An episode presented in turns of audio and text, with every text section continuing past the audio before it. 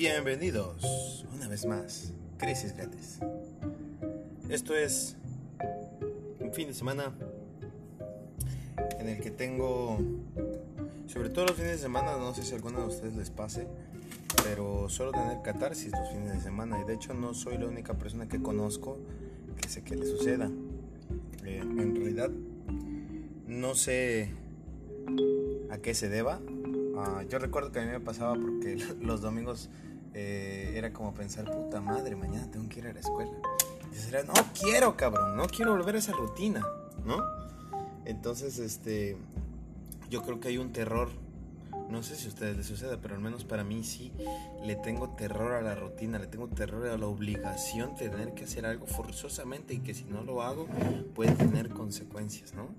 Entonces, eh, yo creo que es parte del fenómeno social que estamos viviendo en el que las personas pues ya no quieren, como lo dicen, bien los chavos de ahora, ¿no? Ser parte del sistema, quieren romper con el sistema, está bien. Pero la única manera de romper el sistema es romperlo desde adentro, así que necesitas tener dinero para poder romper el sistema, para poder, por ejemplo, hacer esta misión. Tuve que trabajar, conseguir dinero, comprar un teléfono, contratar internet, etcétera, etcétera. Y alguna vez tuve que haber leído, lo cual muy probablemente se debió a que tuve acceso a esa información derivado de algún servicio, libro o revista quizás, ¿verdad? Entonces aquí estamos en una emisión más, eh, hablando únicamente del vacío. En realidad hoy, hoy no tengo un tema en específico del cual hablar, creo que creo que habían pensado en uno. Pero sí, eh, sabes que la crisis está casada totalmente con una depresión y ¿sabes qué? Hablemos de una depresión silenciosa. Me gusta, se me acaba de ocurrir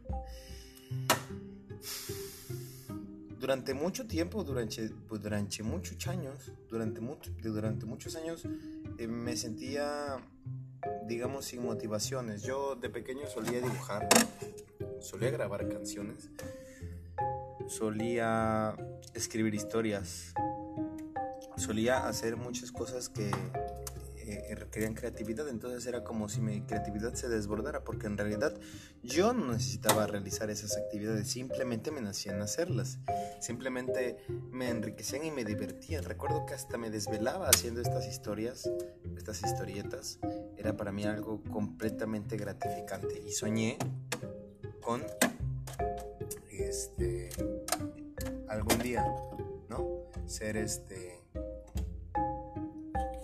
animador famoso. Eh, de hecho, yo de hecho me imaginaba, porque ese tiempo estaba de moda. no me acuerdo qué madre, una sección de anime en, en Cartoon Network. Pero además, siempre me gustaron mucho las caricaturas en Cartoon Network. Eh, eh que es el creador del laboratorio de Dexter y de Samurai Jack, eh, me, me, una entrevista que le hicieron en la que a mí me inspiró muchísimo. Él decía, hice esta serie porque todas las caricaturas que veía no tenían lo que yo estaba buscando. Y en ese momento yo dije, puta madre, tiene razón. Si no encuentro lo que estoy buscando en las series, en la música o en los videos que yo estoy viendo, entonces yo tengo que crear mi contenido, cabrón. Entonces, de, de hecho, este, este, esta emisión, este, este audio que tú estás escuchando es parte de esa idea que Yendi Tartakovsky me transmitió a mí y que ojalá que eh, Jimla, que soy yo, te lo puedan transmitir a ti en algún momento de tu vida. Sería fantástico y maravilloso. Eh, transcurrieron los, los meses, los años y de pronto, no sé, de meses para después dejé de poder dibujar, es decir, dejé de poder querer dibujar, ya no me producía la satisfacción que me producía antes. Y sí recuerdo que padecí depresión. De hecho, eh, sé que padezco depresión desde muy pequeño, porque desde muy pequeño despertaba llorando. Desde muy pequeño tuve un trauma. Eh, hoy en día conozco la raíz del desarrollo de esa aversión, que no lo voy a... Eh, a exponer aquí, pero sí tuve un evento que no fue un evento traumático, sino que fue un evento que con el paso de los años me fue creando una forma de comportarme, una forma de comportarme errática. Eh, la cual a lo largo de mi vida me desarrolló eh, complejos de, eh, que, me, sobre todo, me provocaron tener complicaciones para relacionarme con el género femenino.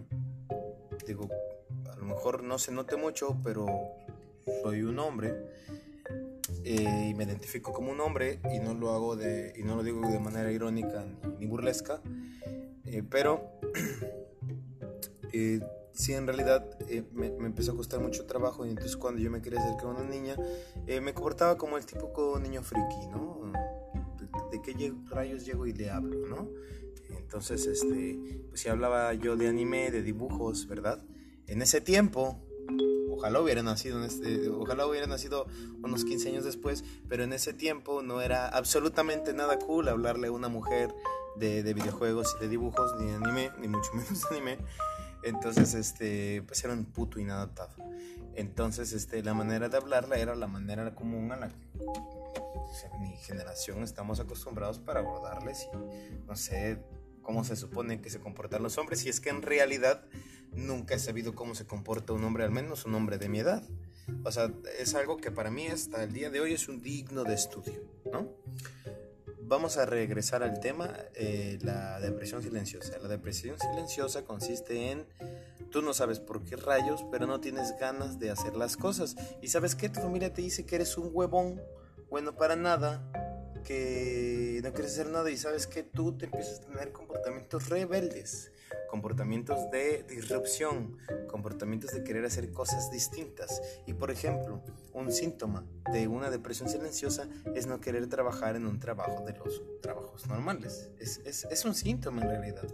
Es un síntoma en realidad porque no deseas ser eh, encasillado. Quieres poder hacer lo que tú quieras en el momento en que tú quieras. Eso es parte de una depresión causa ansiedad y desesperación estar, que, tu vida esté cuadrada, no poder tener opciones.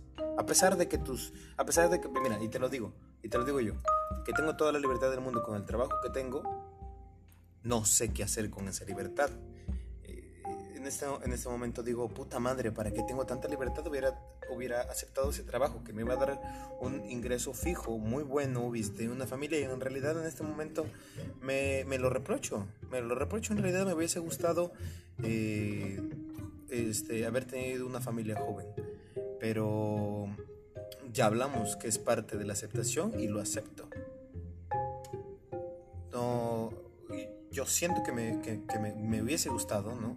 Realidad no sé si hubiese sido lo mejor, porque por otra parte, si yo hubiese tomado esa decisión, probablemente fuese un asalariado, casado, miserable, haciendo bromas sobre mi mujer que no me deja salir o, sobre vámonos que mi vieja ya me va a cachar, ese tipo de estupideces que hace el hombre común, ¿no? Entonces, la depresión silenciosa es eso. Quieres hacer lo que debieras de hacer, no terminas tus tareas, dejas las cosas a medias, no te causa motivación lo que antes te causaba motivación, lo que en realidad te gusta, si te gustaba ver el fútbol, si te gustaba jugar videojuegos, si te gustaba estar en la computadora, si te gustaba salir con tus amigos, si te gustaba ver películas, nada te causa la satisfacción nada te causa una satisfacción que te cause una calma, en la que te provoque una estabilidad por lo menos. Lo único que encuentras es refugio en, no lo sé, eh, te lo digo porque yo tengo un amigo que es un ejemplo para esto, en lo único que encuentra refugio y tranquilidad es no enfrentarse a las adversidades para evitar eh, decepciones, para evitar mm, lacerar aún más su depresión y entonces lo que hace es refugiarse en el anime, en los videojuegos y en sus amigos frikis, o sea, no sale de ese círculo, no trabaja, trabaja como freelancer de vez en cuando, sus padres lo mantienen, eh, tiene una edad, es de mediana edad, eh, mm, debería de hacer ejercicio, eh, su físico se lo exige y no lo hace, entonces él está teniendo una depresión silenciosa porque no está llorando todo el día, pero en realidad no está siendo feliz. Eh, entonces es esto a lo que voy.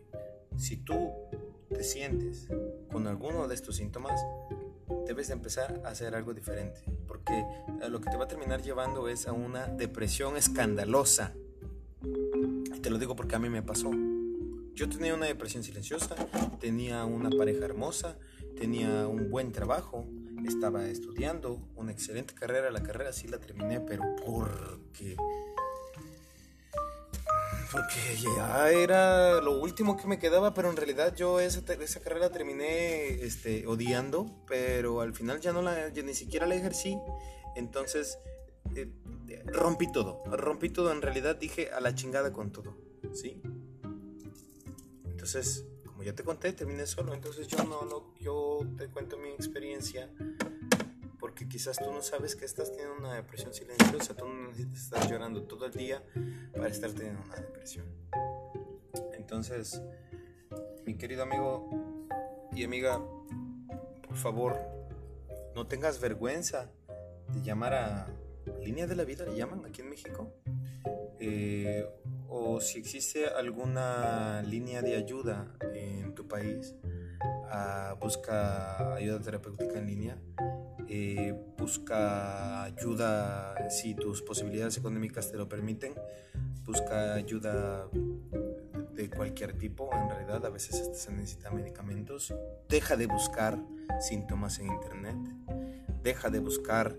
Eh, grupos de gente depresiva porque, ¿sabes qué? Ah, yo lo hice y terminaba peor porque lo único que hacen es hablar de síntomas, síntomas, síntomas. Tú sientes esto, tú sientes esto, tú sientes esto y ¿sabes qué me pasaba? Terminaba sintiendo yo lo que esos hijos de su puta madre ponían ahí y, y, la verdad es que yo lo único que buscaba era alguien que me escuchara, con quien me pudiese divertir, con quien pudiese platicar. Yo personalmente, si me mandas un mensaje, te ofrezco mi amistad. En realidad no pierdo nada. Me gusta mucho platicar con extraños y te lo juro que nunca me voy a entrometer en tu vida.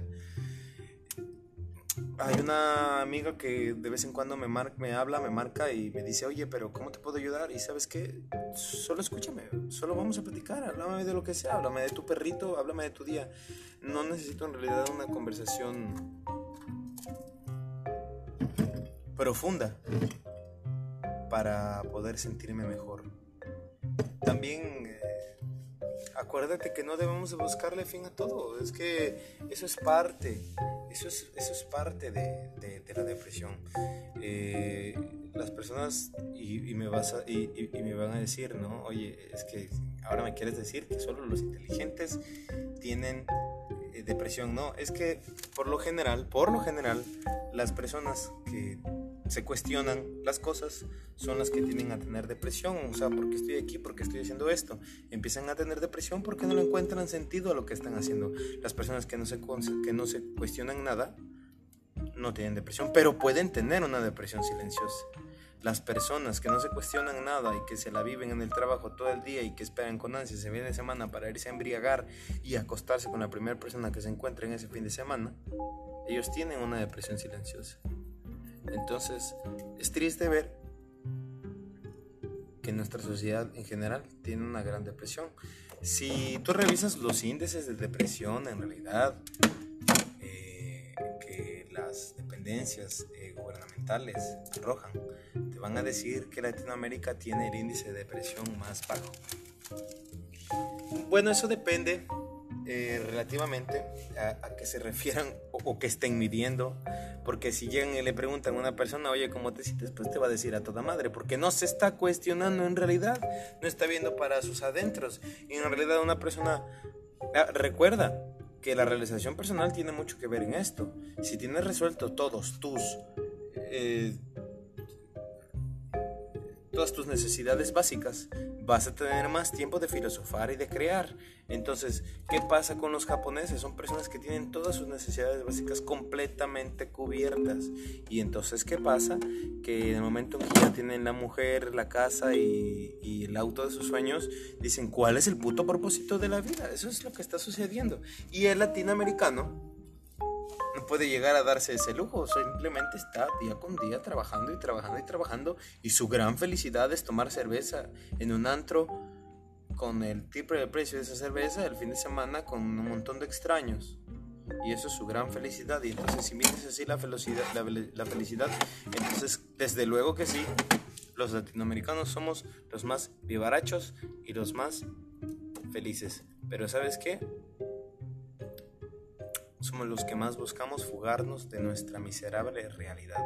Y como siempre, te traigo un dato del que no recuerdo de dónde lo saqué, pero dicen que la música es el reflejo de lo que está viviendo cada una de las sociedades. Entonces, no sé si recuerdas, pero hace algunos años, bueno, si no eres demasiado joven, hace algunos años, las canciones llegaban y transmitían esta tristeza. Llegabas y sacabas la melancolía que traías para poder expresarla, porque en algún lado la tenías que sacar. ¿Ok? Entonces, era algo saludable, llegar y hablar de desamor y de dolor. Y hoy en día llegas y todavía hablas de perreo, de desmadre, y sigues en el desmadre y te sales de ahí, te vas al desmadre y no quieres saber nada de tu tristeza. Entonces, ¿a dónde va a parar la tristeza que en realidad sientes? No hay cabida para la tristeza, no hay cabida para sentirse mal. ¿Un mundo es feliz te suena? ¿Ok? Bueno, entonces, ¿sabes? no, pretendo tener la solución en absoluto, simplemente exponer esta opinión. Eh, para mí es muy evidente que la mayoría de mis conocidos sufren de una depresión silenciosa. Eh, de mi familia, es muy triste no poder ayudarles. Yo no puedo interceder en la vida de, esas personas, pero tú alguna vez te lo has preguntado y alguna vez te lo has planteado, creo que es un buen momento para tomar acción. Hay programas de autoayuda que también eh, lo hacen de manera altruista. Eh, solo ten cuidado con las personas con las que llegas a tener contacto, porque si estás en un momento de catarsis o de crisis emocional, hay muchas personas que son depredadoras de este tipo de personas con problemas emocionales. Entonces, eso es lo que eso es lo que te quiero decir. Eh, ve, busca ayuda, pero ten mucho cuidado de esas personas que te, que te brindan ayuda. Duda de sus intenciones y trate de buscar ayuda profesional. Y si es necesario medicarte, y si es necesario, eh, no te separes de tus amigos, trata de no estar solo. Y sabes qué, estoy plantando un jardín justo ahora es, algo muy bonito y muy gratificador. Así que puedes plantar, pintar, dibujar, algo que incentive tu creatividad. Oye, no descuides este mundo, es el único lugar con pizza y por favor, cuídate. Nos vemos.